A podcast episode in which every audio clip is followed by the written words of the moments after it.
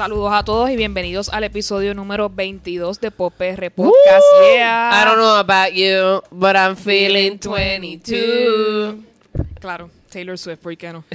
este, recuerden que este es el podcast donde hablamos de lo que estamos escuchando, viendo y leyendo. Antes de comenzar, siempre tenemos que dejar saber quién es Pop PR Podcast. Comenzando con nuestro querido Alegrito. Alegrito, ¿cómo estás? Tengo muchas emociones hoy, pero el universo y Mercurio en retrogrado ha hecho que todo se cambie y tengo ahora una persona tan especial aquí que ya mismo la vamos a presentar y estoy bien, fe- bien, bien, bien, bien feliz. Definitivamente, estamos todos bien contentos. Y yo creo que eso. también la Pepsi. Eh, eh, Anuncio la no Pepsi. pagado. Anuncio no Este- pagado, Pepsi. Nos deben, nos deben ahora. Seguimos con Luxana. ¿Cómo estás? Pues bien contenta, este, pienso que nos hemos disfrutado un montón todos los episodios de Pop PR y, y- y todo el mundo estamos bien entusiasmados de muchos good vibes. Sí. Así que cómo que no estar contento. Y especialmente después de, de esto, de como Alegrito nos da esta bienvenida aquí como que en 10, Sí. cómo uno va a estar triste. Para que uno esté en 20 en vez de 3. Eso es así. Gracias, gracias. Eh, y yo aquí soy Eu, este, también con- muy contenta de cómo está evolucionando todo y espero que a ustedes también les siga gustando por PR. Este, le cedo el batón a Luxana para que nos diga quién es nuestro invitado o invitada de hoy. Pues tenemos hoy a nuestra queridísima Dori Loli. Estoy tan pompeada de estar aquí, tú no entiendes. Pues Dori es este cantante más que nada, pero también es tremenda guitarrista, youtuber, influencer, gamer, un montón de cosas. Pero nosotros estamos aquí hoy con la verdadera Dori, Yes. que Ah, es sí. la Dori musician. For real seas. Esa es la- eso. Así En, nací. en- en una, en una época eh, que se puede llamar transitoria o quizás como que de, de, de, de beginning algo grande, ¿verdad? Porque tú estás ahora en una etapa... Bueno, vamos a primero hablar de lo que has logrado hasta ahora antes de lo que viene Claro, Una claro. metamorfosis. este, por ahí. Pues eh, estamos, el verano acaba de cerrar, donde tú terminaste tu fabuloso Mi Verano Acústico. Eso es correcto. Eso es Cuéntanos correcto. un poquito de, de lo que... Mira, este verano acústico realmente fue una locura. A la misma vez fue un sueño hecho realidad. Eh, yo llevaba cuatro años haciéndolo simplemente aquí en Puerto Rico y por primera vez los, lo llevo fuera del país. eh, en lugares, obviamente como Estados Unidos, que fui a Florida y fui a Austin, Texas y Dallas, Texas. Pero también cumpliendo un sueño realidad y es como que ir hasta la Ciudad de México. Eh, para mí eso fue como que un sueño hecho realidad porque yo me crié viendo novelas y viendo como que Rebelde y cómplices al rescate y toda esa cosa y de momento Wow, México. al rescate, wow. I know, I know. ¿Tú, tú viviste la tragedia del cambio de, de Daniela I Luján. love Daniela Luján, baby. Nacho, sí, bien brutal. Pero entonces, espérate, eso, esto fue, este verano fue el quinto verano, porque para los que no saben, mi verano acústico es un show que Doria ha estado haciendo, que es eh, todos los domingos de, de ciertos meses, Meses. del verano. Sí, o sea, usualmente como Bueno, en empezó junio siendo, y julio, junio y este, julio, sí. En verano. en, en verano, unos domingos, empezó en, en Puerto Rico. Después de varios años, este fue el, el quinto año, el, el año que fuiste... Este es el cuarto año. el cuarto Este año, es el perdón, cuarto el cuarto año que fuiste sí, entonces que de este concepto Rico. que es un concepto tipo... eh, realmente es como un meet and greet. Lo que pasa es que yo le pongo la magia de cantarles un Se show. O sea, hacerles un show acústico y, y demás. Y pues es el cuarto año que realmente lo hacía y decidí que iba a ser el último porque obviamente pues quiero hacer otras cosas más grandes y demás. Pero decidí que si iba a ser el último, iba a ser como que all over the place. O sea, iba a ser grande y iba entonces a lograr metas que, que me había puesto antes y que quizás por circunstancias de trabajo o demás no había podido lograr. Y entonces ahí es como que lo hago en Orlando, Florida, Austin, Texas, en Dallas y por supuesto a la Ciudad de México. Muy y Puerto Rico, o sea, hice tres fechas aquí también. Y aquí cerraste, ¿verdad? Y aquí cerré, Yeah, o sea, esta es la, o sea, exacto. mi islita, tenía, tenía que obviamente terminarlo aquí. Ir a la base, ir a la base. Exactamente, y aquí es donde está mi gente, aquí es donde está mi público. O sea, la realidad es que la mayoría de mi público es un público eh, boricua. Sí, hay público en Orlando, hay público en Texas, hay público en México, pero, o sea, mi grosor de, de seguidores eh, y de comunidad es Puerto Rico realmente. Súper. Where the cool people are. Eh, mi gente. Los survivors, los survivors de... De María. Y de todas las otras cosas de las cuales sobrevivimos también. Y Exactamente. seguiremos exactamente. sobreviviendo. Sí, totalmente. Pero, este, y una pregunta, ¿allá te hablaban en inglés, te hablaban en español, había de todo en diferentes sitios? ¿Cómo fue la interacción? Pues mira, la fanaticada que vayas obviamente es una fanaticada que sigue mi contenido y que sigue pues, eh, todo lo que todo lo que hago y obviamente me estaban hablando en español, pero sí, debo decir que en particular en Orlando lo hice en Lake Eola Park. Y allí obviamente habían estos eh, en el centro de downtown Orlando. So Ok. ahí habían gringos y todo lo demás y se paraban y preguntaban qué es lo que está pasando y en algún momento dado pues hasta canté canciones en inglés porque estaba viendo cómo, cómo se paraban. Pero, o sea, mi fanaticada como tal, pues, eh, son personas de habla español, Mm. pero sí se pararon, se pararon uno que otro gringos allí a mirar lo que estaba pasando. Claro. Y, y de hecho me decían, this is so cool. sé yo, y yo como que, sí, sí, sí. Se pompeaban ahí. Se pompeaban con lo que "Wow, estaba esta pasando, música". exacto. Porque eso es un buen vibe. Yo creo que ese tipo de actividad hace que como que las personas saquen un poquito de la norma de lo que es como que una presentación musical. Sí, porque es distinto. O sea, por lo menos yo siempre he tratado de que el verano acústico sea un tú a tú. A mí me gusta esa interacción de poder como que explicarte eh, el, el porqué de mi canción, eh, qué es lo que me inspiró y tenerte de frente y ver tu reacción.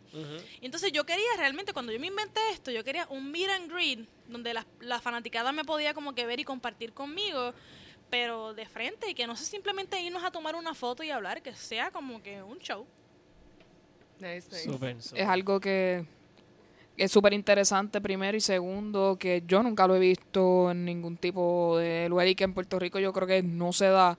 So es bien interesante que estés bien a la vanguardia en ese aspecto. So kudos for you definitivamente. Thank you. Gracias. Sí, y, y para añadir a lo que dijiste, uy, que yo he ido a algunos de los, este, mi verano acústico, eh, también, y yo me he dado cuenta a través del tiempo que en Puerto Rico, porque ahora fue que ella fue fuera de Puerto Rico, pero incluso en Puerto Rico ella fue a Ponce, este, a Mayagüez. Mayagüez, todo este tipo. Y entonces tú ves a las personas, porque nosotros aquí en San Juan vemos esto, quizás estamos un poco jaded, quizás estamos acostumbrados a ver este tipo de, pero un- uno ve como que, yay, como que Dori vino para acá, esta era sí. súper, Y- y esta energía, por lo menos en Ponce. Es que mira, Como que- realmente la, la cultura en Puerto Rico no está acostumbrada a lo que es el picnic. Recuerda que es un país donde hace mucho calor y la gente Sí. como que eso de, de- de comer sentados en la grama, realmente, o sea, no, no están famili- familiarizados con eso. Y, para mí significa mucho que la- la- las personas que van realmente adoptan el concepto. Van y tiran su manta en el piso, llevan su refrigerio, hay gente que lleva sus sillitas y se sienta. Y que se tomen la molestia de hacer eso. Porque, o sea, vamos a hablar claro. El puertorriqueño realmente es un, eh, eh, es un ser que le toma mucho quizás como que llegar a este tipo de, de, Sí. de actividades. Porque realmente en verano el país es bien caliente. Sí. Sí. Y que se tomen esa molestia de como que ir allí. Sí, hay ganas. Exacto, hay ganas. Y obviamente también fue como un proceso bien educativo en el cual pues, eh, estoy como que ejerciendo esta cultura de, de, de, de picnic y, y de get together distinta a lo que están acostumbrados. El boricua está acostumbrado o a ver música en la barra o en una tarima. Eso de como que irse a un parque y, y escuchar música y demás, eso realmente no, no se ve. Fue un proceso educativo bien, bien chulo y que la gente A eso es lo que me, a eso es lo que me refiero, que a- hacer que la persona vaya a un lugar, a un parque o algo que es rea- recreativo, este, a que vaya, a que disfrute y comparta contigo, es lo que digo que es bien diferente que yo no he visto nunca. Sí, eso- que pensándolo bien, yo- son los únicos picnics que yo he ido en Puerto Rico, porque todos los demás fueron en Nueva York. Exacto, exacto, exacto, exacto. Sí, o sea, Así y, para mí allá. significó muchísimo, o sea, ver las personas ahí. Y, y, y debo confesarte, o sea, el primer verano acústico, si fueron dos personas, fue mucho. Aquí ¿De hay, verdad? sí, o sea, esto fue un concepto que yo fui creciendo a través del tiempo y Del que tiempo. la gente pues fue... fue La gente valora la consistencia, si lo sigues haciendo, la gente va, se va a mover. Miren para allá, ves que la- no, no se rinden. Sí. Exactamente. O sea, y, y recuerdo que Y yo empecé en Ventana al Mar. Y habían uno que otro dos personas y se paraban uno que otro eh, a ver y a, y a observar y a escuchar, pero, o sea, no fue como que la gloria desde el principio. O sea, nada, nada que ver. Realmente eh, fue bien cuesta arriba. Y fue entonces después a través, de hecho, eh, yo, yo te puedo decir que desde el segundo o desde el último eh, que hice en San Juan, eh, lo hice, esa, esa primera temporada, ese primer año, lo hice en San Juan en eh, Plaza de Armas. De, y, y, Sí. y allí realmente pe- yo vi como que un boom y qué sé yo, y entonces como que el próximo año volví y lo hice. Pero esas primeras tres fechas, no, o sea, un trial era and como error. que un montón de gente, o sea, como que sí. Y no, o sea, yo soy una persona que aunque vayan dos o tres, yo te voy a dar la misma calidad de show que le voy a dar cuando Sí, hay el mismo 10, amor. 20, 30, o sea, Bueno, es que realmente la persona que, ese fanático que va en ese momento es el hardcore de verdad, el que realmente viene donde ti desde el principio porque te admira desde ese momento. So, yo creo que esa gente son las es más valiosa en ese Sí, aspecto. sí. No, no, y, yo, y yo, I treasure that. O sea, para mí eso es como que bien Sí. valioso. Eh, y por eso esas personas, de hecho, eh, cuando yo hago el, el verano acústico, antes de comenzar, yo voy y saludo a cada persona. O sea, yo voy y le digo hola a cada persona que está allí. Y desde el año pasado en, en particular empecé a decir bienvenidos a mi sala. Porque Ah. era como Ah. que e- ese lugar era mi casa en ese momento y ellos Qué estaban brutal. bienvenidos.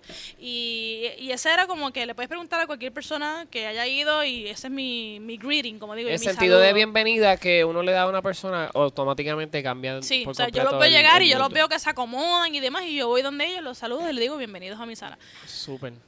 Sí. Que sí, que sí. Pero entonces, y este, y ya te habías ido, el, el único sitio que no había sido es México, de los que fuiste en este verano específicamente. Bueno, nunca había visitado eh, Austin, Texas. O Así sea, que dos había sitios. ido a Dallas por otras Austin circunstancias. es súper mega divertido. Austin es magia. Hay tanto arte y tanta cosa diferente Hay algo que se llama Austin Weird.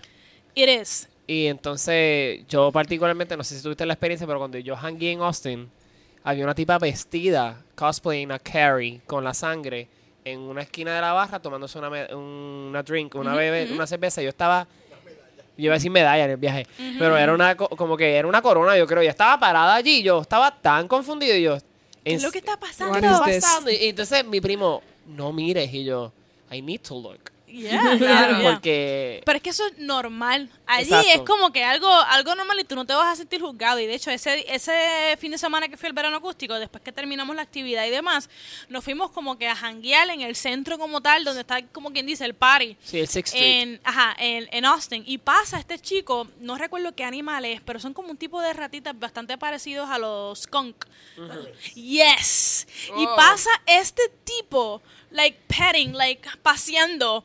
Estos dos animalitos tan normal. Y yo, wow. Para mí, ¡Qué cómico! para mí fue como que, que, qué cosa más maravillosa. O sea, y sí, Austin es raro y, y todo, pero es bello. O sea, se siente como que el arte y, no sé, ese abrazo a lo diferente. La primera vez que yo conocí un hipster, yo tenía 17, 16 años y yo estaba en Austin y yo dije, esto es lo que es un hipster, como que Totalmente. I see it, you know, like this is a hipster. Y cuando la gente me, de, como, me, me describía un hipster, yo veía ese tipo en particular, que era el bigote, como que los espejuelos, un gorrito como el que tengo puesto hoy. Skinny jeans. Skinny, skinny motherfucking jeans, ok, como que, ¿cómo se metió ahí? Yep. Y unos loafers, unos loafers. Sí, eso es definitivamente. Y yo como que esto es hipster, el epítome de un hipster. Sí, sí, sí. Pues es que yo quiero saber entonces para las personas que nos escuchan que quizás no sepan de ti, quién es Dory, qué de música tú tienes disponible para que nosotros escuchemos y cuál va a ser tu evolución ahora. Mira, eh, eh, Dori es una cantautora puertorriqueña eh, que eh, le encanta escribir sobre el amor, sobre el desamor. Esas son como que la, la mayoría de mis canciones. Eh, tiendo a ser muy, muy, muy abierta con, con mi fanaticada y siempre he creído que, de hecho, I hate la palabra fanaticada y me encanta como que decir la comunidad, la comunidad que hemos creado a través de los años. Comencé desde muy eh, joven en esto, en esto de la música, eh, he pisado diferentes bandas de Puerto Rico, diferentes tarimas, eh, con bandas cover, con bandas de, de música original, eh, pero particularmente en el rock, porque es como que el género con el que me, me inspiré a hacer canciones, con el que, ¿cómo te digo? Mi- mis artistas favoritos tienden a ser los, los rockeros. Y de un tiempo para atrás, pues como que empecé como que a componer con mi guitarra acústica y a mostrarle como que este soft side, eh, este lado dulce de mí, eh, eh, pop, ba- pop balada, como, como te quiero decir. Y estos últimos años me he dedicado ¿verdad? a esta carrera como, como solista, en la cual pues entonces he, he tenido la, la oportunidad de mostrar mi música original desde una perspectiva eh, más, más balada pop, eh, más eh, historias de amor, más historias de, de desamor. Y siempre, obviamente, eh, yo, o sea, no, no te puedo negar que tengo mucha influencia de rock. Y solo vas a notar hasta en mis canciones acústicas, vas a notar ese rasgueo eh, un poco como que quizás un poco más fuerte que, que un baladista eh, normal. Pero es, es el estilo que estoy trabajando ahora mismo y con el cual pues llevo cada historia de vivencia, tanto de mí o de al- alguien cercano a mí a través de, de mis canciones. Este, ¿qué, ¿qué características tiene el pop balada que te hacen transicionar hasta eso? ¿Qué, ¿Qué es lo que te hace a que te muevas un poco más a ese lado? Mira, eh, yo comencé, como te dije, en las bandas de rock. Y cuando estaba en las bandas de rock, obviamente la, la energía que, que te provoca el rock and roll, pues obviamente te invita a escuchar quizás temas un poquito más eh, de la vida, o no tanto, o, que no son tan dirigidos tal vez a- al amor o al desamor, sino como que a, al momento, a lo que vives con tus panas, a lo que estás viviendo, a tu, de- a tu ansiedad o, o demás. Eh, me comienzo a ir por la línea de, de- del pop eh, balada porque encuentro una, mare- una manera donde quizás brilla un poco más la letra de la canción. En, cuando hacía rock con, con la banda, ¿verdad? Por ejemplo, quizás el rock, pues obviamente quizás está más orientado a eh, la guitarra suena así, el solo de guitarra, el riff de guitarra, la batería suena así y demás. Y llegó un momento donde me percaté que me interesaba un poquito más que escucharan la historia de la canción. Y pues para el oído, pues eh, de, la mayoría de las personas, ¿verdad? Eh, o quizás decirte como que el oído mainstream, por decirte una palabra un poco más coloquial, eh, usualmente pues algo que pues quizás tenga menos intensidad pues se escucha un poco más esa historia de, de esa canción. Y por eso es que, y esto no es algo que viene desde ahora, o sea, estamos hablando de que, por ejemplo, un ejemplo así lo loco, Celine Dion, por ejemplo, eh, baladista desde, desde siempre y donde sus canciones, pues obviamente siempre ha brillado más como que su voz y su, y su letra. Y quise adoptar entonces, eh, en vez de mostrar a la gente cuán hábil puedo ser en la guitarra eléctrica, demostrar a la gente las historias que puedo contar a través de mis canciones. Eso, eso suena como algo totalmente lógico. Este, y de eso va mi próxima pregunta. Este, ya que pues ah, estás haciendo esa transición, yo siempre he dicho que el pop existe gracias a los Beatles y el rock and roll regular que escuchamos nosotros existe gracias a The Rolling Stones. Eh, que- para que tú sepas, el grunge es una rama de rock, by the way. Eh, eh, ¿Estás de acuerdo y piensas que esa es más o menos la línea en la cual pues las cosas surgen en la música, sí? Bueno, o sea, creo que mencionaste eh, dos íconos súper grandes en, en la música. Eh, los Beatles, por ejemplo, eh, según mi entendimiento, son los que nos dieron estos hooks, estas canciones tan repetitivas donde los coros técnicamente eran que una oración o, o una frase. Y hoy día realmente en cómo se está moviendo la cultura, o sea, la música pop en particular, pues se mueve a, se mueve a través de eso, esa, ese como que ese hook Ese que tú necesitas en que- la canción. Sí, sí. Y cada sí. canción, aunque tenga poca letra o demás, eh, la gente lo que se acuerda es del hook. Y yo creo que eso define mucho como que la música popular. En mi caso, no es que de lleno esté como que, mira, voy a hacer pop tipo Katy Perry o demás.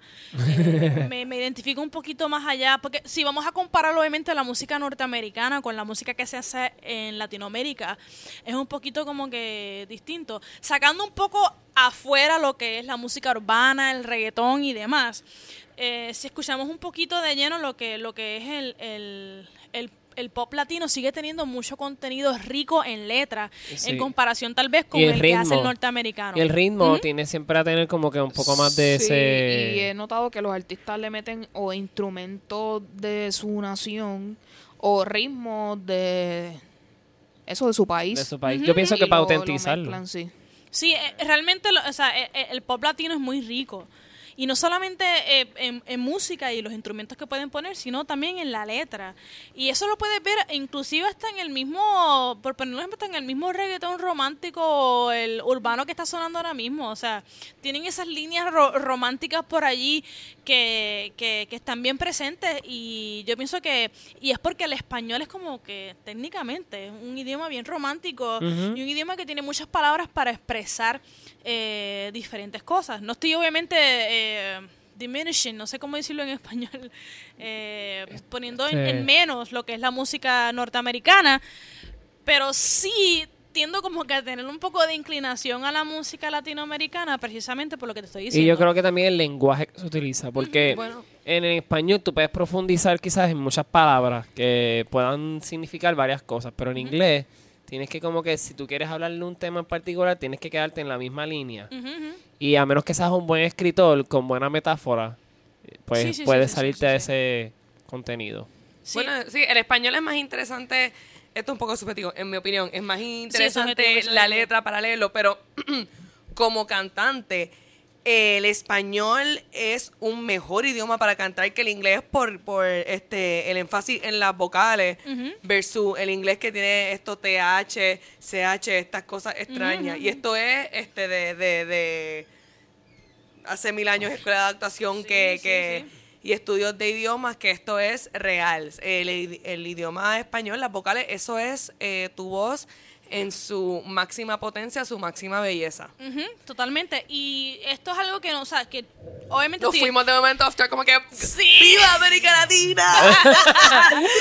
Pero es que obviamente, obviamente hay mucha influencia de Pero es porque que estás somos- representando, tienes que representar. Claro, y es porque también somos latinos y obviamente tenemos como que este La pasión, la pasión. esta pasión por el, por nuestro idioma, pero eh, hay es como un idioma mucho más rico, tiene muchas palabras con las cuales te puede te puedes Te expresar. expresar. Y esto es algo que me pasa, mira, cuando mi primera banda de rock se llamaba Moons Over August y nuestro contenido, nuestra música era todo en inglés. De hecho, una de nuestras canciones eh, se titulaba I Want a Night in the Sky with You. So, y eso suena como que poéticamente como que super cool. Si lo, si lo traducimos literalmente al español, quiero una noche en el cielo contigo. Estás viendo la profundidad de, de, de como quizás que como que se cielo. siente ah, exacto, si la palabra cielo hace que se sienta más vasto el, Sí, con- el concepto. sí. Exactamente. Entonces, rico. para Sí, mí fue para mí fue de como que de ir a componer totalmente en inglés, porque eso es lo que con eso es lo que componíamos en inglés totalmente. A componer entonces en español y empezar a de- redescubrir y descubrir todas estas palabras que podía utilizar para expresar mis sentimientos en, en canciones.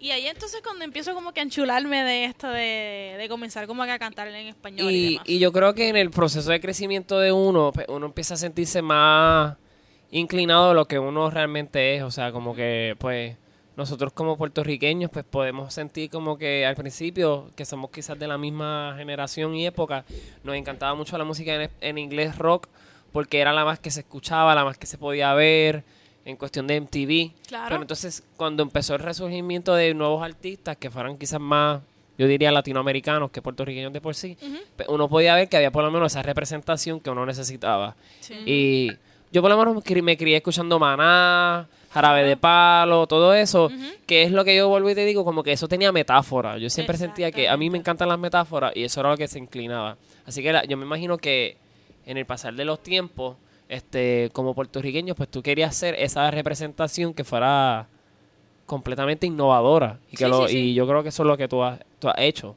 Como que has traído, obviamente, un poco de todo para poder hacer lo que es Dory.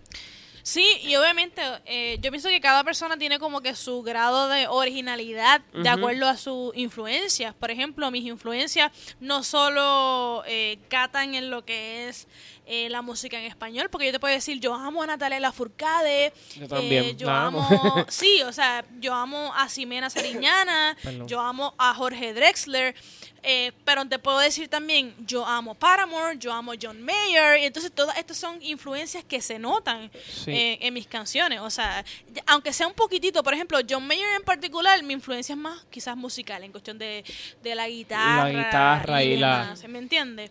Pero entonces quizás Sí, en, con el, un poquito de cada uno. en el momento de, de combinar cosas, pues ahí te puedo decir, ah, mi influencia es más Natalia Lafourcade. Pero entonces cada persona, pues, en, en base a las influencias que, que tiene, yo tengo una combinación rara, porque estamos estábamos hablando ahorita de que a mí me encanta Paramore, y definitivamente Hayley Williams, en su manera de, de componer tan sincera y demás, influye muchísimo en, la- en la forma En que que yo tú- hago exacto. música. Así que ca- cada quien, ¿verdad?, tiene como que su propia su propia mag- magia y, y originalidad en base a su... a No, su y, ella, y, al igual, y ella, al igual que tú, ha pasado un proceso de, de redescubrirse y de crear un nuevo contenido dentro de la misma rama de lo que el rock. Exactamente. Ella creó un, como un pop rock fusion. Sí, o sea, eh, eh, realmente. Paramore, si vamos a hablar un poquito más técnico, han venido pues en esta transición durante los años de, Mm. de muchos cambios en sus músicos y demás, donde obviamente hemos visto diferentes eh, estilos. Sí. Eh, Cada álbum ha sido como un estilo distinto, pero lo que ha sido constante es la forma de escribir canciones, la forma Exacto. en que Hailey canta. Sí, y, y eso le ha mantenido- Por eso es que yo siempre digo que Paramore es Paramore por Hailey, porque Yo- ha sido bien constante esa manera en Yo que creo que ella es una de las mejores voces de nuestra generación. Yo también. Es mi pensar. De yo nuestra también, o sea, generación. obviamente, hay, hay otras que...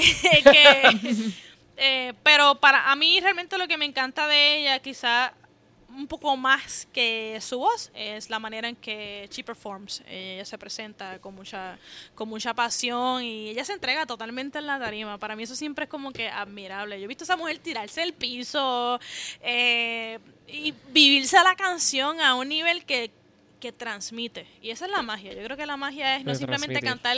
¿Se puede decir malas palabras? Sí, Eh, sí. todas las que quieras. eh, Openness. Ópende. no simplemente cantar cabrón, es transmitir.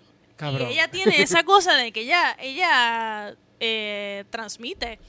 Y a mí me fascina. Yo he ido, a, yo fui al crucero, yo fui al a, mil conciertos y mil cosas y me encanta porque transmite. Yo siento, si está cantando una canción de dolor, yo puedo sentir como que ese ardor en el pecho que te da. Y especialmente, Luxana, tú puedes- me puedes entender cuando estás cantando una canción que implica mucho dolor o mucha pasión, a ti el pecho se te, se te aprieta, punto. Se, se te aprieta. No, las canciones de ella, o sea, es para vivírsela. O sea, es- uno se pompea de una manera increíble. No, yo, es que yo sé eh, irme por ahí guiando y escuchar My Only Exception y tú veas todas las lágrimas así. Sí, y es que es todo. Y, y realmente en esa canción en particular, este, o sea, he visto videos, la he visto perform live cuando uno de los conciertos de Puerto Rico, más escucharla y he tenido la oportunidad de ver todo el espectro de esa canción en toda esa y yo digo como que it doesn't change, o sea, el mensaje y la fortaleza y lo deep que es esa canción de este toda su vida siempre le han dicho que los amores siempre le van a fallar y ella ella va a apostar a este Ujú. y es como que es fuerte en toda, en todas sus expresiones y la, la vivo en todas las Muchos expresiones fíos. Sí. No, sí, yo tengo totalmente. Es que, fíos ahora. Después de este podcast, todo el mundo en el carro. es que esa canción es bien bella, pero ella no solamente se explica o se expresa a través de, de esa canción de amor. O sea, en este nuevo álbum, por ejemplo, y aquí nos fuimos hablando súper de Paramore. Sí. Un, un, un bridge. Esto es como un paréntesis. no se preocupe que estamos aquí con hardcore fanatics así que eso es normal que pase Sí, de hecho, yo conocí a Emma en un Eso concierto así. de Paramore. Nos Yes. conocimos. Eso fue lo que Qué pasó. hermosa Ella estaba atrás mío. Qué hermoso. Ella estaba atrás mío. Yep. Y yo estaba brincando como que bien exagerado.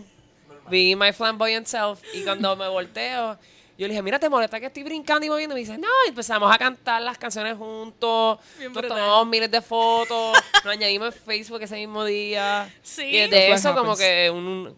Fue Sí, constante. lo hemos siento. seguido comunicándonos. beautiful, beautiful. Sí, sí, Así sí, fue. sí. Sofía. Eh, definitivamente para amor es como que Viste, parte creó esencial familia, de mi vida. creó.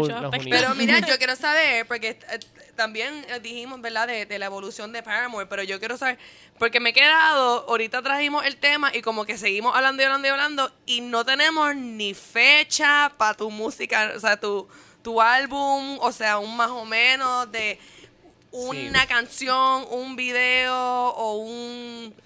Exacto, como saber. que trabajando en contenido. Estamos sedientos de Exacto, información. algo, algo de la de, de Dory Loli Sí. en su próximo, qué sé yo. Mira. ¿Qué Pokémon tú eres? En tu Venusaur. en I'm always. Pikachu y yo sé que suena cliché, pero I'm always Pikachu. Yo también, soy, yo, yo también soy Pikachu forever. No, o sea, piché en el mundo, yo sé que suena cliché, pero that's me. Loyal. Pero tú sabes que yo te miro y te conozco y tú me dices eso y yo, no, no, ya. Ella- She's Pikachu. Yeah, O sea, yeah. no. Mira, Pero una- tú te sientes Pikachu también. Desde el primer momento, o sea, Sí. mi, mi Game Boy era el de Pikachu. Y mi primer juego de Pokémon en Game Boy fue pi- el amarillo. Pikachu, este Pokémon Yellow. Sí, lo que pasa es que obviamente el, el Pikachu, eh, aquí nos vamos super gaming. No podemos. No podemos hablar, que- tema por nada. este es mi flow gaming.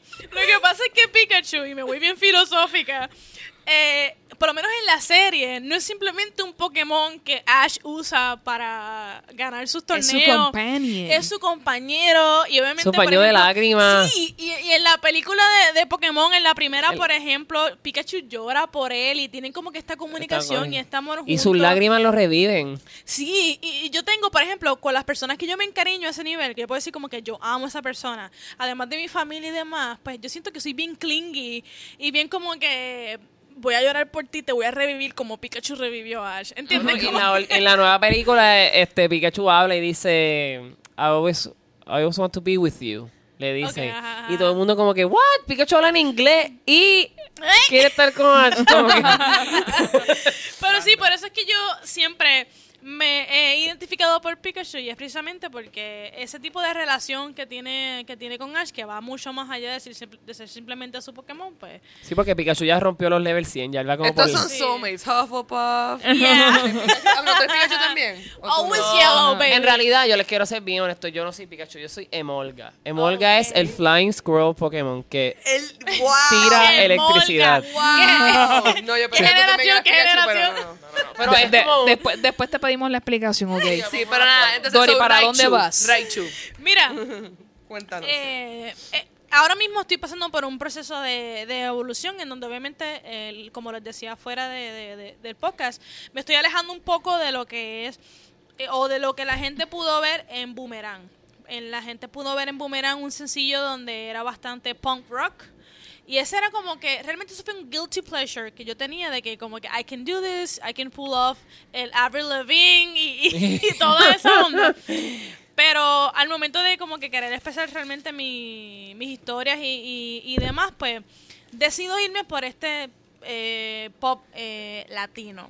¿Qué pueden esperar? Muchas sorpresas, algo totalmente di- diferente. He estado experimentando con, con géneros como el reggae, he estado experimentando, experimentando con géneros como la cumbia eh, y obviamente eh, eh, haciendo una fusión obviamente con, con mi estilo pop y demás. Eh, va a ser diferente, pero a la gente le va a gustar. Y ¿Por qué pienso que le va a gustar? Porque las canciones tienen como que ese hook y ese sabor y ya estamos grabando y demás y espero ya como que para finales de octubre eh, venir Perfecto. con Yes, tenemos fecha. venir con uno a lo que obviamente esto no le he hecho en ningún otro lugar donde me han entrevistado, pero ustedes son amigos míos y creo que merecen esta exclusiva. Yes. Eh, a un tema que eh, en, que en octubre que va muy dado a eso, que se llama brujería. Y, Nice. Oh. y pues entonces como que estamos trabajando arduamente pa- pues, para llegar no solamente con una música bien, bien grabada, sino también con un video musical de lo Estoy más viéndote, estoy en mi mente, me fui a un viaje brutal, brujería y te Video y vi, todo te vi con un cara bien brutal, con una sombra, bien el perra, pelo bien así bien perro, con un sombrerito negro, con un traje, con el Peter Pan collar.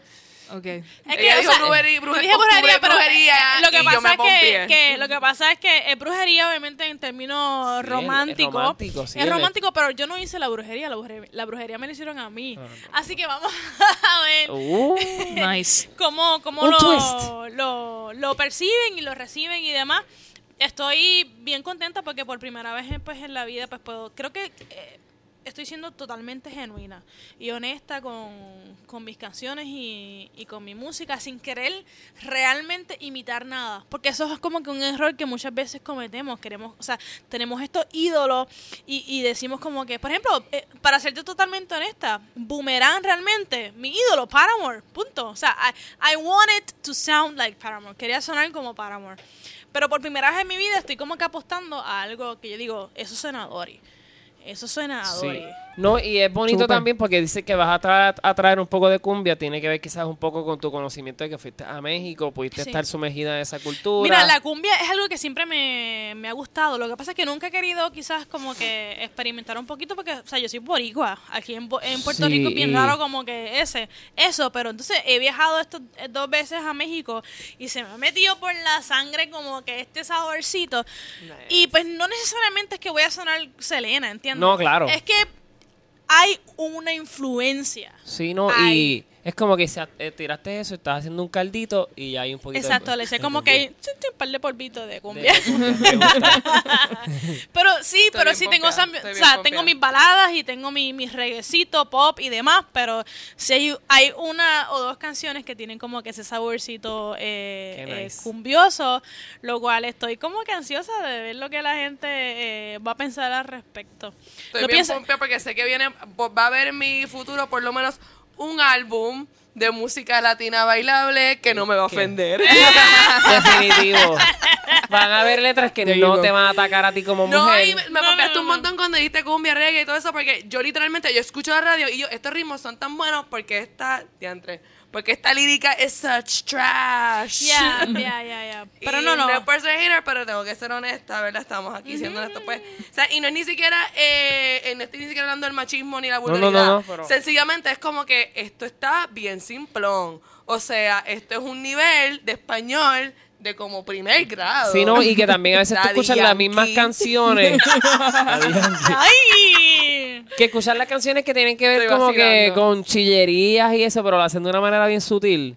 Como que... Exactamente. Yankee, yo- Y algo que he aprendido como que a, a respetar, porque usualmente cuando uno está como que en este flow de empezar en la música y uno como que se le sube los egos y es como que no, yo soy el duro porque esta música es la que es, qué sé yo. He aprendido como que a bajar un poquito eso y escuchar. Y en estos viajes a México no es que amo la música de banda de allá ni nada por el estilo, pero las letras de esas canciones se pueden comparar tal vez a lo que hace el country en Estados Unidos. Son historias reales. razón, porque la razón. chillería es real. ¿Me entiendes? O sea, porque, eh, Porque salieron te del- amo a ti, pero estoy casada con otra. O, o sea, porque esas cosas son que reales. salieron del par y, y tirotearon a alguien afuera y también. También, o sea, lo que pasa. Y y- salirse, y, sa- y estar en un amor de closet también. Exacto, es pero real. entonces esas líricas no rayan la vulgaridad que tal vez pues otros géneros pues como Pueden que se, a- se han ido como que por, por esa línea. Entonces he como que aprendido a, a apreciar un poquito. No es que como que prendo mi carro y sale como que "Gen, gen, gen", esa, esa música este, eh, de pan, es el carro de mi abuelo, es el carro de mi abuelo. Sí, pero he podido como que apreciar un poco eh, esta, esta letra y esta música y estos diferentes estilos, no solamente de México, sino como que me he puesto, me he puesto a escuchar eh, eh, de Argentina, de Colombia, de estos otros lugares que también tienen como que sus estilos bien particulares. Y ha sido bien enriquecedor para, para mi música. Y por eso es que admiro mucho Calle 13. Porque Calle 13, por ejemplo, es este rapero puertorriqueño que obviamente su primer disco, pues obviamente es eh, reggaetón, eh, boricua en, cier- en cierta manera, pero este tipo se va y empieza a descubrir y empieza a grabar en otros lugares del mundo, eh, enriqueciéndose de diferentes culturas y de, de diferentes estilos y tienes como que de momento este único estilo particular que solamente tiene eh, Calle 13. Ujú. de diferentes instrumentos y de diferentes cosas. Y para mí, por eso viajar es tan clave, porque o sea, tú, tú respiras otras culturas Sí, y te redescubres. otras cosas. Y eso es lo que quiero, pues, por supuesto, eh, implementar a, a mi música. Y no solamente parar en México, sino visitar otros lugares y, y enriquecerme de, de, de estas otras culturas. Yo creo que aquí en Puerto Rico hay demasiado talento. Eh, lo digo porque aquí al- a, mi lado tengo una cantante súper brutal. Eh, y inclusive hasta personas como que de diferentes eh, estilos que son panas míos, que cantan también.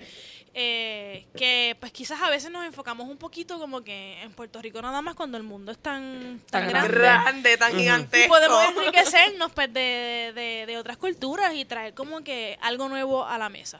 Algo diferente. Súper. Algo que falta tanto en esta industria. And we are ready for it, la audiencia. Definitivamente. El Sí, público. yo Lo- siento que sí. Así que estaremos esperando entonces en octubre eh, brujería y todo lo demás que nos Yes. traigas. Así que vamos a estar bien pendientes a eso. Este, pues vamos a, entonces al vamos al bochinche. Llegó, Vamos al bochinche. llegó el momento del bochinche. Vamos al Ok. bochinche. Este, primero vamos con nuestro acostumbrado rincón tuitero.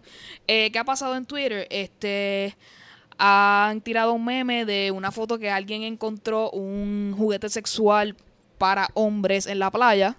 Este, y todo el mundo está haciendo memes por ahí de eso, así que vaya a Twitter y usted averigüe qué tal ¿Pero eso. qué tipo de juguete sexual? ¿Un flash jack?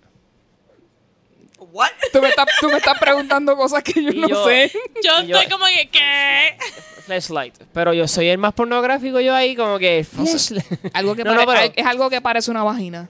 Ah, ok, cool. There you go. Interesante. Y están haciendo memos ahí es que no, garete. me estoy imaginando un objeto standalone. Literally, it's a standalone Bueno, es como... in the beach. Ay, Literally. tengo una pregunta. ¿Eso es en go. Puerto Rico? Oh, Ahí está. Ay, yo he visto eso muchas veces. O sea, yo iba a enseñar ahora mismo la- el fondo de una botella porque eso Eh, básicamente- educación en juguetes sexuales por Alegrito. Dale. Es como el fondo de una botella porque Que tiene forma de vagina. Tiene la fondo de vagina, pero tiene que tener como que esa Profundidad. profundidad.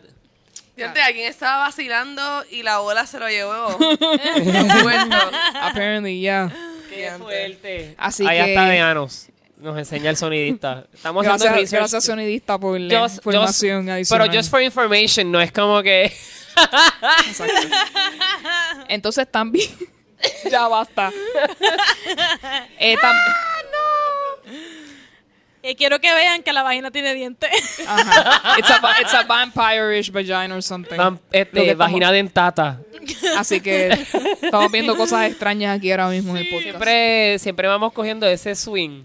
Ya. Ok, también este, yo no sabía que esta controversia existía. Supuestamente hay plástico, había plástico en el arroz. Y en el programa de televisión de Jay Fonseca hicieron una prueba y, de- y Se nos dejaron fuego. saber que efectivamente no hay plástico en el arroz. I don't know why this happened. Parece que esto era una leyenda urbana o algo que, se, que se puso a Yo vi repetir el por ahí. post de la doña que, que, que porque alguien de mi Facebook le dio share hoy. Yo me enteré de eso hoy mismo. Una do- el- la, la doña puso una ella, ella trató de quemar el arroz y se como que se pegó y qué sé yo. Entonces ella empezó ni que esto tiene plástico, ni esto tiene plástico, ni esto tiene plástico. Bueno, como los yo me- Doritos. yo inmediatamente yo estuve con una de las y todos los comments, plástico, plástico, y uno de los comments como que, loca, si esto fuera de plástico no cocinaba. Y yo, exacto.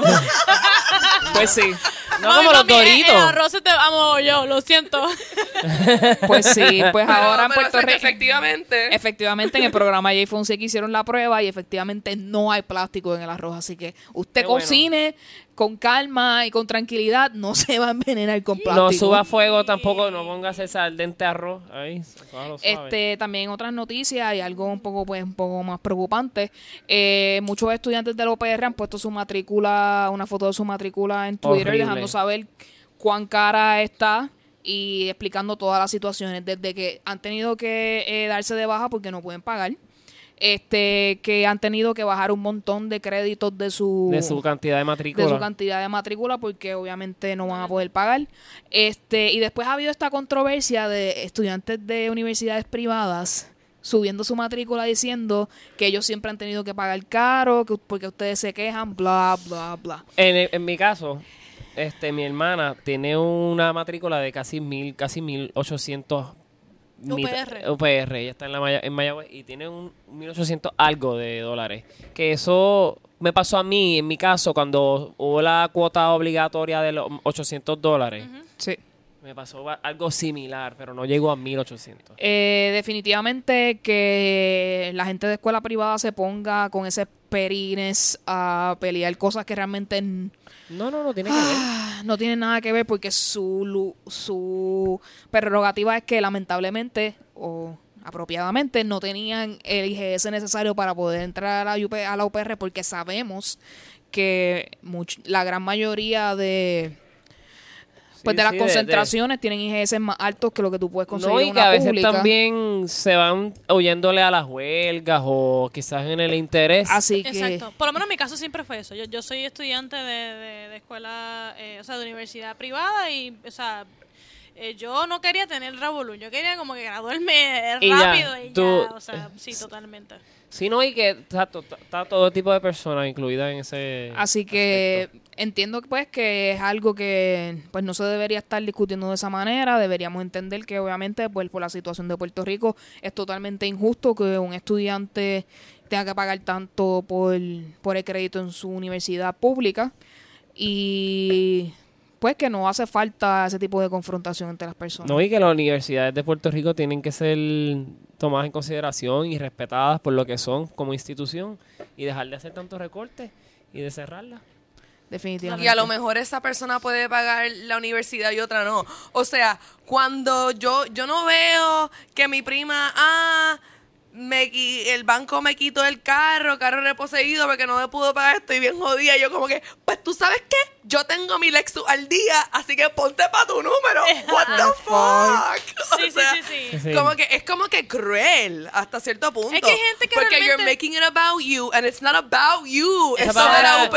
es sobre la UPR, Ajá. sobre algo Exactamente, global. Exactamente. Es que hay Bueno, gente que realmente le, le, le gusta opinar en base a su vida, o sea, como que usando de ejemplo su vida y cada quien tiene como que lo, su, su propio budget y su propia idea de lo que, De lo de lo que que es- quieren sí, hacer. sí. Hay gente que, que no puede pagar una, una universidad privada y que no quiere coger un préstamo para pagar, para pagar una universidad privada. Así que, obviamente, si tienen el, el, el GPA para entrar a, a la UPI, pues estudien en la UPI y, para adelante. O sea. ¿Por qué? Porque es la escuela eh, pública, universidad pública de, de Puerto Rico y no debería entonces llegar a, eso, a esos niveles, cuando en otros países hasta gratis está la universidad. Y entonces, ¿cuál es aquí, mano, la obsesión de la clase media de hatear a la gente pobre que no tiene un carajo en vez de hatear como que a los que están arriba jodiendo? Y mira, y te puedo decir, y, y muchos son clase media porque, eh, a mi entender, las reglas para la beca están un poco jaded. Eh, conozco personas que sus papás tienen un ingreso regular, que ni siquiera es de mediano, que les sirve para pagar muchas cosas, y se le deniega la beca al hijo. Ajá, exacto. So, no Yo- podemos hablar ni generalizar, ni poder. Tenemos que ver beca. cada caso aparte porque hay muchas circunstancias que la misma clase media se pierde de esa oportunidad cuando es una persona que quizás pueda tener un aprovechamiento académico mucho mejor que quizás otras personas. So, Totalmente. it's No complicated. es cierto. Es bien, y, y es complicado, y yo a veces yo entiendo ciertos argumentos. Yo conozco una muchacha que, esto no es la UPI, porque esto fue en otra escuela, pero ella se gastaba la, la beca PL, ella como que llegó la beca, ahora me puedo comprar mi WIF nuevo, ahora tengo para, para la octava de pasto, whatever, y esa gente existe y eso jode, pero eso no significa Que que, todo tú, el mundo- que tú quieres que todo el mundo se joda porque aquí por allá hay un hijo de puta por aquí o otra persona que se aprovecha. Nada es sencillo, pero ¿por qué tienes que ser cruel? ¿Y por qué tienes que ser este, indiferente hacia las necesidades de los demás? Está. Bueno, pues Pero ajá.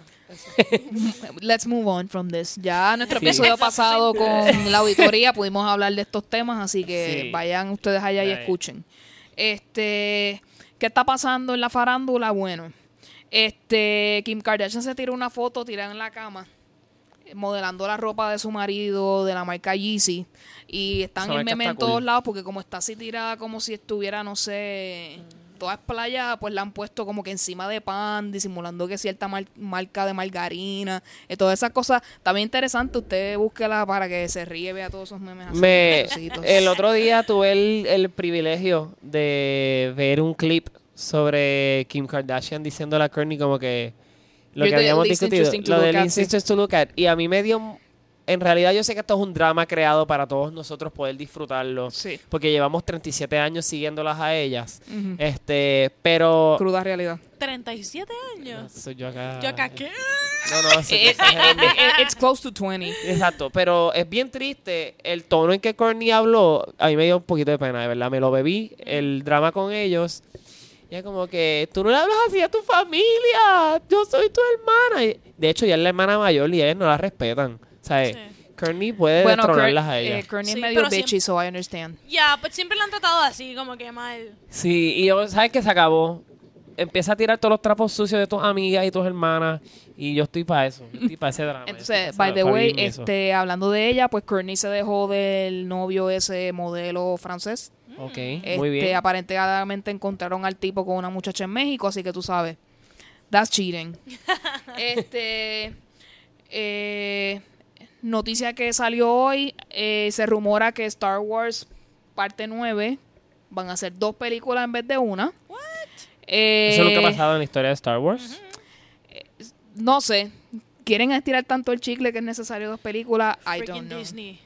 Exacto. me, Es da- cierto. me, me, me atribula un people. poco eso, me atribula un poco eso porque este en particular voy a hacer un ejemplo y quizás ni siquiera tiene que ver, pero Hunger Games, que sabes que la dividieron en dos. A mí no me gustó que pasó eso. Yo estoy de acuerdo contigo. Porque la primera, cuando la terminaron, fue como, tú sabes cuando tú tienes que ir al baño y te vas a tirar un peo. Y de momento te tiras el peo go. y es caca. Eso fue lo que pasó en esa película. Yep, yep, Tú yep, fuiste yep. como que, No "Ay, había yo quiero-" necesidad. Y yo, para, para hablarte un poquito más a fondo, yo me leí esos libros y no había necesidad de... De, de- Ajá. de yo puedo entender el Harry Potter, estamos hablando Sí, de casi mil páginas. Eh, pero como en Hunger Games. No, y que el contenido de Harry Potter al principio, este, los libros iban a ser más largos, pero ya tuvo que editar un montón. Él- por eso es que ya saca el Pottermore y todos esos datitos que todos nosotros nos seguimos saboreando. Pero Hunger Games, cuando dividieron esa película, yo estaba súper en- enojado. Sí. Como que tras de que dañaste el concepto de lo que era la película, dejaste a todo el mundo una incógnita innecesaria. Sí, totalmente. Y este eso y Es y miedo lo- que pase eso, ¿no? y esa, no, igualmente, y Lord of the Rings, que es una película que los libros son más largos que la Y Biblia. The Hobbit, que es más cortito Ahí que voy. cualquiera de esos tres libros entre... Perdóname, esa es la cosa... Más. El latinoamérica es Hobbit favorito. Somebody un catástrofe, Sí. un catástrofe. Sí, no, no, no, y yo te entiendo No, porque, porque es Hunger Games es horrible. O sea, yo de verdad, yo soy más fan de Hunger Games que de, que de Tolkien. Pero, pero por, ¿sabes? Por lo menos se dividió en dos. O sea, The Sí. Hobbit es como que, ¿qué es esto? dividieron Sí. en tres. Entonces, pero como tal, las, la- los libros viejos que son Fellowship of the Ring y todo eso, Yep. que fueron tres películas. O sea, no fue The Return of the King, que es un libro extenso, no lo dividieron en dos películas. Y, o sea, no es necesario tener a las personas en tanta incertidumbre y de verdad yo creo que hasta la fanaticada no estaría de acuerdo con que dividieran una Star Wars así. Porque nos van a dejar en un final muy parecido al otro, como que Carrie Fisher pues, se fue volando y volvió y todo el mundo sabe la tristeza pues, de su partida. Pero entonces, ¿qué? What happened? Como que, ah, Exacto. Vas a estirar la tristeza tanto que Sí, no, no, exacto. No, no me gusta. No estoy de acuerdo con Star Wars siendo dividida. No estoy de acuerdo They're con. fucking up, no. La fanaticada va a cagarse en la Ah, madre de esa película tan pronto. Es que ya lo vienen cagando, ya lo vienen cagando desde hace tiempo. Vamos a, Sí. vamos a hablar claro, mira lo que pasó con Han Solo. O sea, la película de Solo. What the fuck was that? Was it even necessary? Exacto. Eso fue necesario. Lo ¿Para uni- qué? lo- hay dos cosas muy importantes que pasaron en esa película. Sabemos muy bien que Emilia Clarke solamente siempre va a ser libertadora de cadenas y solamente sabe hacer de un solo personaje. Y Está, el sonidista mira así porque es Me Before You y tú sabes. Lando Calrissian, Childish Gambino, Yep. Danny Glover, This is America. Él es excelente. Ese hombre es bello. No, Sí, pero a él yo me lo disfruté en su música y a ella me la disfruté en Game of Thrones. No necesitaba esa porquería de película. Totalmente No, y- necesario. O sea, Para mí me- de- también hasta me mató el romance de Han Solo y Leia. Es como que, ah, so como que hubo otro amor que te rompió. Como que, Yo pienso que, que, No que, sé, no que no me- era necesario para la saga de Star Wars y ahora que como tú estás diciendo que quieren hacer esta película en dos partes, yo pienso que qué ¿por qué Disney? Yo sé que te quieres saltar de chavo, pero no Yo es para me- que mates la franquicia a Yo- ese nivel. Me avisan porque me pongo a escribir y hago una película de Star Wars ahora mismo aquí. O sea, y es que hay muchas historias de Star Wars, hay muchos eh, eh, cómics y libros y, Y- y historietas y, y demás, y también. fanfictions. pero seguir estirando como que estos episodios a ese nivel para mí me parece totalmente Sí. innecesario. Yo creo que no solo lo digo yo, que realmente no me considero la más fan de Star Wars, pero hasta el más fanático de Star Wars yo creo que va a decir lo mismo. No me dañes esa... No me dañes la saga. veremos. Este, estaremos pendientes bastante de esa situación. Este, para los que ven Catfish, eh, les dejo saber que este es el último season de Max, el que tiene el pelo así como grisecito. Eso te iba a preguntar, es decir, que si él de pelo este, blanco. él va a salir del, del show porque se va a dedicar directamente a ser el director de cine. Así que Wow, interesante. yo entiendo que Catfish va a bajar bastante porque la dinámica entre Neve y Max era bien importante para ese show. Yo Así que, que, eh, ese, ese show en particular me parece tan gracioso que todo comenzó como un documento, do- un documental, perdón, Ajá. y que se convirtió en película y la gente como que empezó a vivir sobre esa, esa ¿cómo se llama? Esa cultura de, de cogerte de bobo y de boba. el- lo que más me sorprende que al día de hoy que tienes el programa de televisión, Por eso, eso es más tienes tan- tantas alternativas para discernir si una persona que te está hablando por Facebook randomly es real o es fake. Yo, Todavía eh, la gente sigue, se sigue De cogiendo hecho, a mí me gustaría promover ese tipo de proyecto para todos nosotros ahora mismo. Vamos a crear una cuenta falsa y vamos a trolearle la vida a alguien. Y de- No, No, no don't do that. más. Don't do that. Entonces, este season es, es bien interesante porque es eso. Este season es de trolls, que son cuentas falsas que se han hecho para target a person. Y pues hacerla sentir mal y todo eso. Y ha estado bien Yo, interesante. Emma, así que- este, yo hice eso como en octavo o noveno grado para dañarle la vida a una persona y me encantó hacerlo. Wow. No me sorprende que no eres Slytherin. Solamente para sacarle información y yo, jajaja, voy a Ese usarla en tu contra. no lo haría. No, pero, pero- pero- no, no, por MySpace. My- no, es relajando, era- es relajando, me la hice eso por un comentario, pero nunca Sí, lo hice. este, yo vi, o sea, yo no lo he, yo no lo he hecho, pero una persona muy cercana a mí fue engañada por una persona en MySpace y fue bien doloroso para él y le costó trabajo volver a confiar en, En las algunas otras personas, personas, sí, sí. definitivamente. Así que no hagan eso, por favor. No hagan Say eso. no to fake Pero una pregunta, ¿qué es lo que la gente que hace eso hace? ¿Qué? Disculpa. O sea, ¿qué es lo que la gente que te catfishea te hace?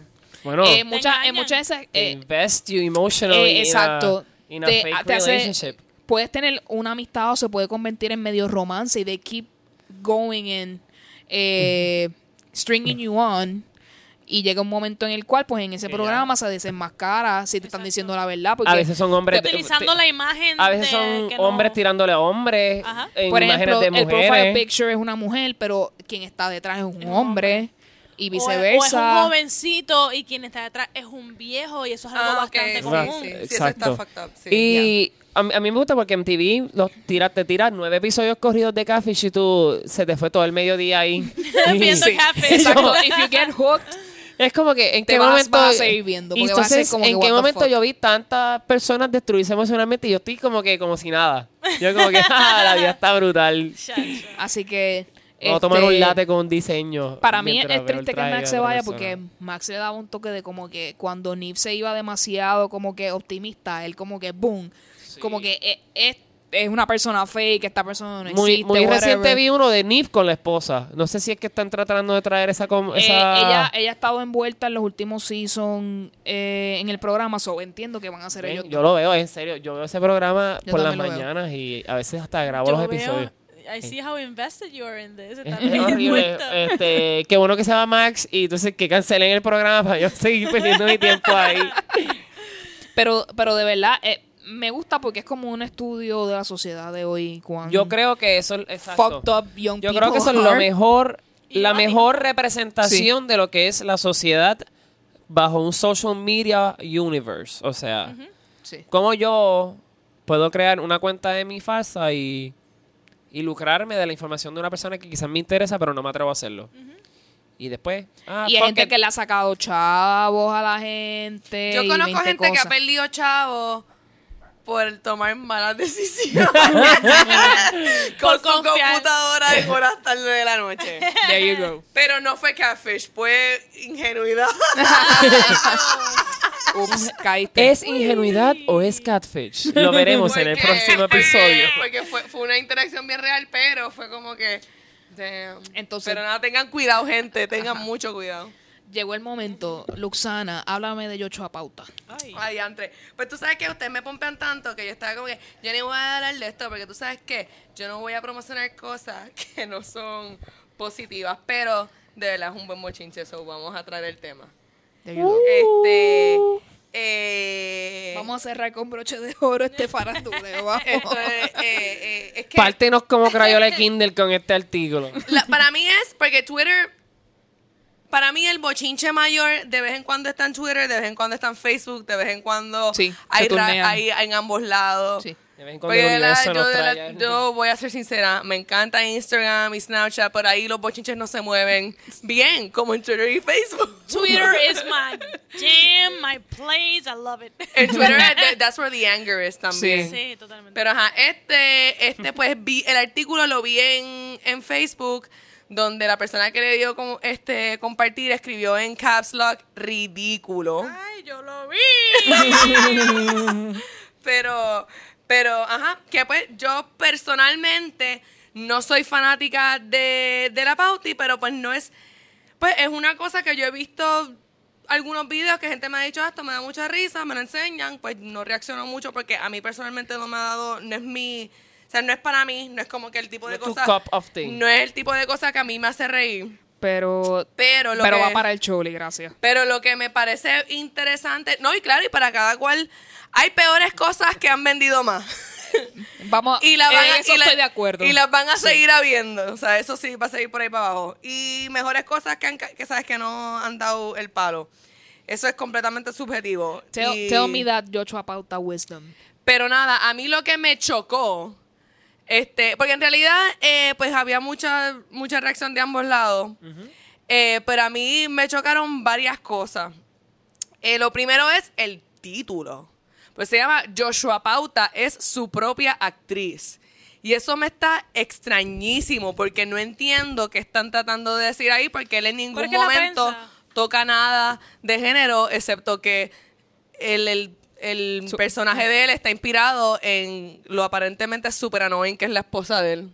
¿Será? O, o yo no, o sea, yo pienso, ahora que tú dices eso, Joshua Pauta es su propia actriz. Ajá. O sea, Se como, porque es, como es la pauti. Como es la pauti, Pero a mí exacto. siempre me ha estado bien extraño porque... Que es por una ejemplo- propia persona que no tiene nada que ver quizás que con Sí, él, pero se está Pero- poniendo como femenino.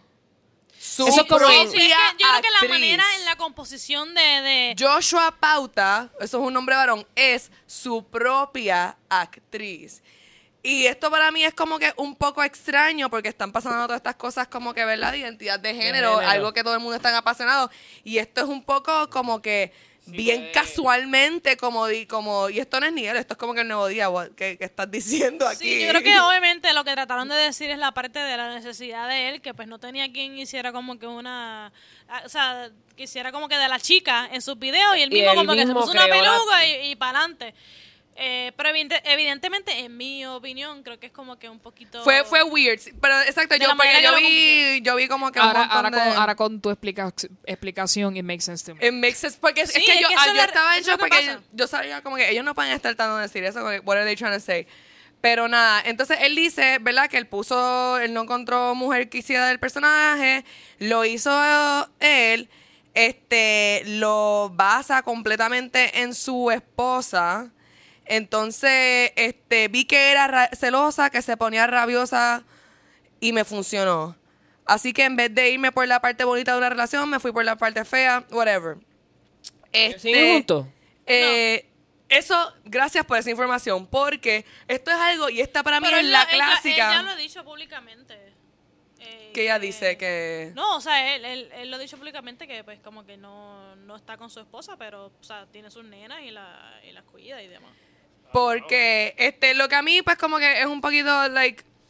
O sea, él está diciendo que. O sea, por- por eso que digo, no me sorprende que la- no esté con la esposa, pero es como que, ah, basé mi acto entero en burlarme de mi esposa. Exacto, y lo, sí, o sea, me, me estoy sí, fijando en lo feo de la relación. En algún momento, y esto yo no soy fanática, en algún momento, ¿él actúa como varón y se burla de la parte fea de los varones en la relación o exclusivamente se dedica a burlarse de lo que hacen las Pues mira, mujeres? este. Él, cuando él. Yo lo vi a él en, en vivo, no me acuerdo si eso fue el año pasado o en este mismo año. La representación masculina que él hace es esa exageración de lo que es el hiper, la hipermasculinidad. O sea, como que cómo tú quieres queda- quedar con los panas y cómo quieres quedar con la sociedad. Pues asumo que en esa es su parte de la ridiculización Exacto. del Sí, hombre. exacto. Es como una. ¿Cómo se llama Pero eso? eso es stand-up, porque stand-up tiene... ¿Dónde fue que tú lo viste hacer stand-up? En el Centro de, de Artes de Cagua. Ah, pues fue el último. Uh, nice. Eso fue como que un actual show. Actual show. Sí, uno pequeño. ¿Él ha donde hecho algún muchas video personas. donde él hace eso? ¿O en todos los videos como que tiene peluca? No, yo creo que ha tenido como que... Yo, yo creo que él sale algún Siempre sale él y con después un él. momento pues sí sale la Pauti, pero la Pauti es su, su estrella. Ah, pues su- yo he visto más que nada sketches, porque yo La Pauti no es he el visto personaje casi principal nunca. de lo que es él o como artista.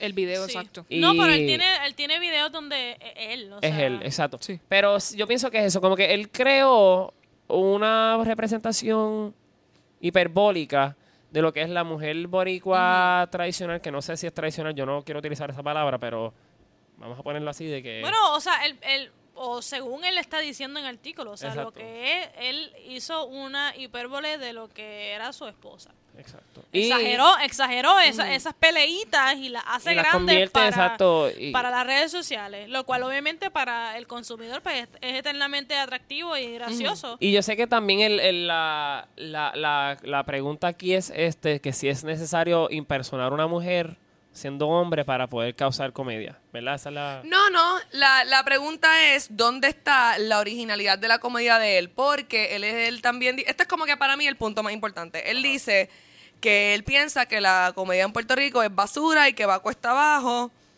y que... ¿Él dice eso? Sí, y que todo el mundo hace más de lo mismo. Y yo como que...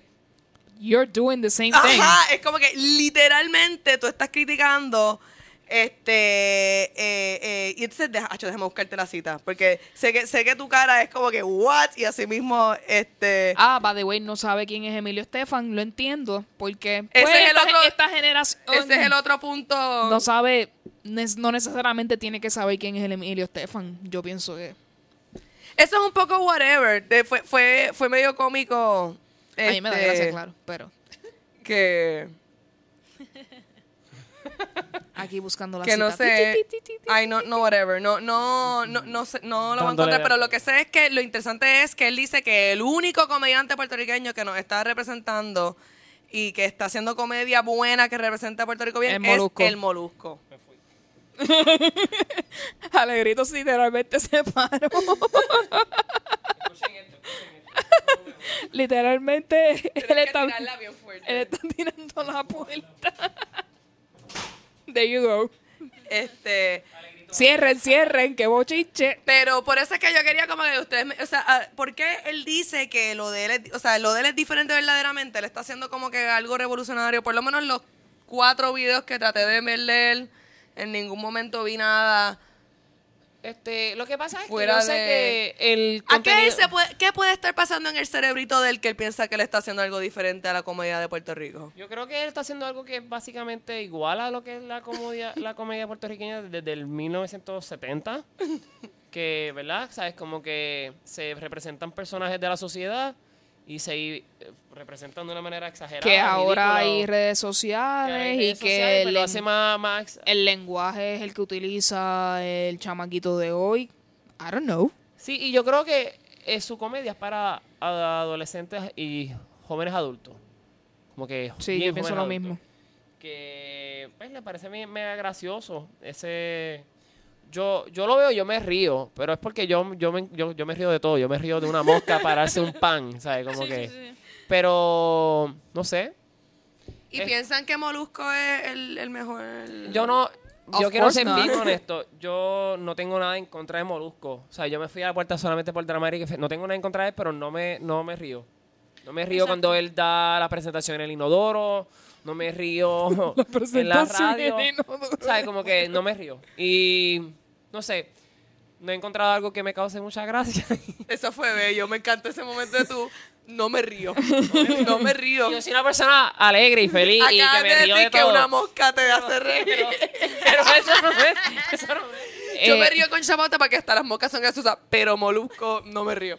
Es que no me da risa. No me da risa. Eh, siendo persona que he visto cómo está el stand-up en la calle y viendo la comedia que se está haciendo en Puerto Rico hoy, este pues con poco presupuesto y haciendo de tripas corazones, le puedo decir que son mucho más graciosos que whatever Molusco o Yo Chapota puede hacer, so my two cents. Pero it's like, eh, it's like mainstream.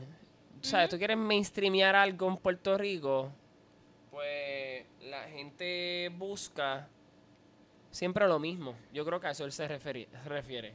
Buscan lo mismo, pero cuando tú vas a los stand-ups y a la escena local y todo eso, empieza a ver unos talentos diferentes de lo que es la comedia en realidad. Porque todos somos diferentes. Bueno, podemos un- decir que él hizo. No, perdón, Didori. No, o sea, lo lo que quería aportar a lo que estaba diciendo Emma era que eh, hay los comediantes de la escena en particular que también no son tan mainstream, apelan a un público un poco distinto al de la masa. Exacto. Y nuevamente, o sea, George Chapota tiene su, su éxito porque en, en efectivo está hablando lo que es la masa. Y, y quizás pues nosotros no somos la masa, ¿entiendes? Quizás eh, lo que te guste a ti o lo que me gusta a mí no es esa masa y quizás no nos da la gracia a Molusco o etcétera.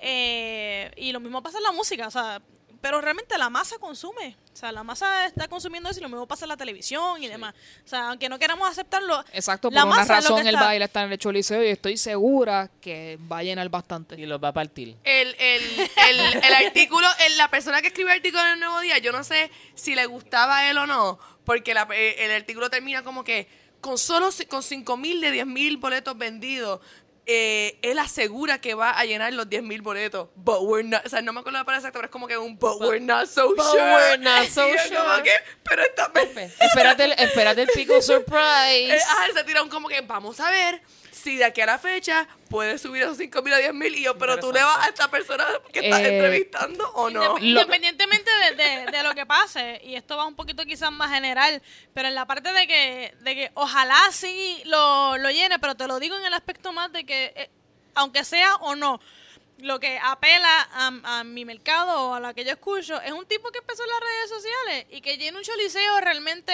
o sea, eh, puedo decirte como que, mano, bravo. O sea, empezaste haciendo eh, eh, eh, videos y llegaste a ese nivel, lo cual le abre quizás un poco los ojos a otras personas a que, mira, Que en las redes llegar a ese sociales sueño. se puede llegar, exacto, se puede lleg- llegar a eso y que y educa en, en cierta manera a la gente a que, mira, hay un talento bien brutal en las redes sociales para cada, ¿verdad? Para cada mercado. Que no Eh, está llegando al choriceo porque quien está llegando es Joshua Pauta. Totalmente, o sea, yo, yo, yo entiendo lo que tú estás Yo diciendo. tuve que hacerlo, no pude help myself. Yo entiendo lo que tú Obviamente estás diciendo, pero a la chiste. misma vez, te- o sea, a la misma, la, a la misma vez lo que quiero decir es como que, mano, ¿quién de Hay las gente redes que ahora sociales? se va a inspirar por quien, eso. quien empezó en YouTube y haciendo videos y llegó como que a, a, a un choliseo en Puerto Rico, ¿entiendes? Como Sí, que sí. si lo vemos en el macro, yo creo que es un poco, le abre un poquito como que lo- los ojos a la gente de, de cuánta capacidad tú puedes llegar eh, Si tú a crees en través ti de las mismo. redes sociales. Ujú. O sea, o sea él, él apela a un mercado que es la masa y que va a ir, y que va a ir al choliseo y, y toda esa onda, pero, por ejemplo, hemos visto otros ejemplos. Mira Natalia Lugo, todo lo que logró a través de los teatros, ¿entiendes? Y tú dirías como Sí. que, mano, yo hice un video en las redes sociales, yo mostré mi talento a través de las redes sociales y sí es posible y tal vez otras personas lo, lo exploren en una escala en una escala menor. Eh, por ejemplo, o sea, Ángel González, por ejemplo, o sea, como que él ha hecho como que pequeños venues y aunque tal vez eh, la gente se enfoca en las cosas grandes, pero las cosas eh, pequeñas también tienen valor, o sea, que, Sí. que tú hagas un show en X, en X sitio, eso es algo que otra persona no ha logrado, ¿entiendes? Y que el Joshua llegue a ese nivel implica de que, mira, e- e- eventualmente va a llegar un, un, un comediante, quizás que apela a un mercado más como nosotros, que empezó en las redes sociales, que también llegó hasta el, al Chori. Así que la- en conclusión, si Yochoa pudo, nosotros también. Claro. Vamos a Ajax. Así que para ir cerrando el podcast, llegó el momento de las recomendaciones de la semana, que tenemos que estar viendo, leyendo, escuchando, todo.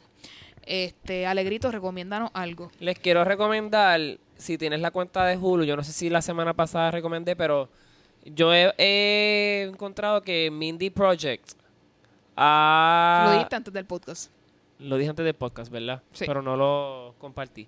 Eh, me, me encanta y creo que Mindy Carl Kaling, creo que es su apellido. Kaylin. Kaylin, ella es una mujer india que ha causado como que un boom en Estados Unidos y como escritora y directora y la serie de verdad es bien jocosa, como que representa lo que es ser la mujer, pero esa mujer que como que tiene como que self-esteem issues y quiere siempre ser la mejor jeva. Y entonces siempre, no sé, yo como, yo lo veo de esta manera, yo soy una persona bien segura de mí mismo, pero tengo cualidades que pueden como que ser como que amenazantes a, a otras personas y pues tengo que como que bajarle a eso. Pero entonces, en su caso, ella le sube mucho a su intensidad y yo me represento con ella. Yo siento que yo soy, si yo fuera mujer, yo fuera Mindy.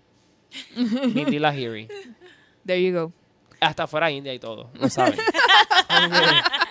Muchas gracias por la recomendación. Esa es mi Luxana. recomendación de la semana. Me- eh, eh, eso me, me chocó tanto que hasta se me olvidó lo que estaba pensando. Tenía un pensamiento ahora mismo preparado y tú dijiste sería hasta... Hasta y, India. hasta ahí y me quedé, ¿what? Imaginándote... Claro. Este, no puedo contigo, no puedo contigo. Pero nada, yo recientemente he entrado en una etapa de, de ver historical dramas en Netflix. Este, que tienen ahí un montón, nada, súper interesante.